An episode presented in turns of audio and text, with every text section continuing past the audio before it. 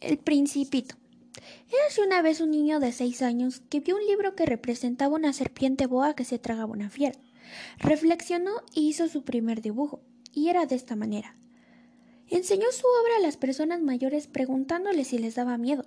Las personas mayores dijeron ¿Cómo va a dar miedo un sombrero? El niño dijo No es un sombrero, es una serpiente boa devorando una fiera.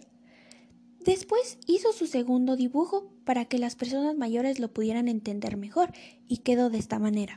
Lo volvió a enseñar y las personas mayores le dijeron que que mejor se interesara por la geografía y la historia. Pues así fue que se hizo piloto.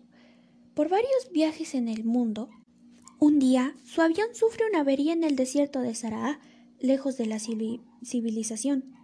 Sin embargo, de la nada aparece un niño llamado el Principito, que con su voz le dijo, dibújame un cordero.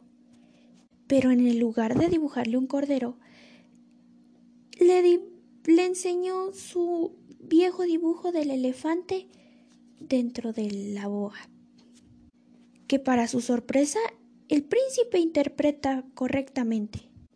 Después de varios intentos fallidos de elaborar un cordero, termina dibujándole una caja y le explica que el cordero se encuentra en su interior. El principito lo acepta y responde que eso era lo que quería.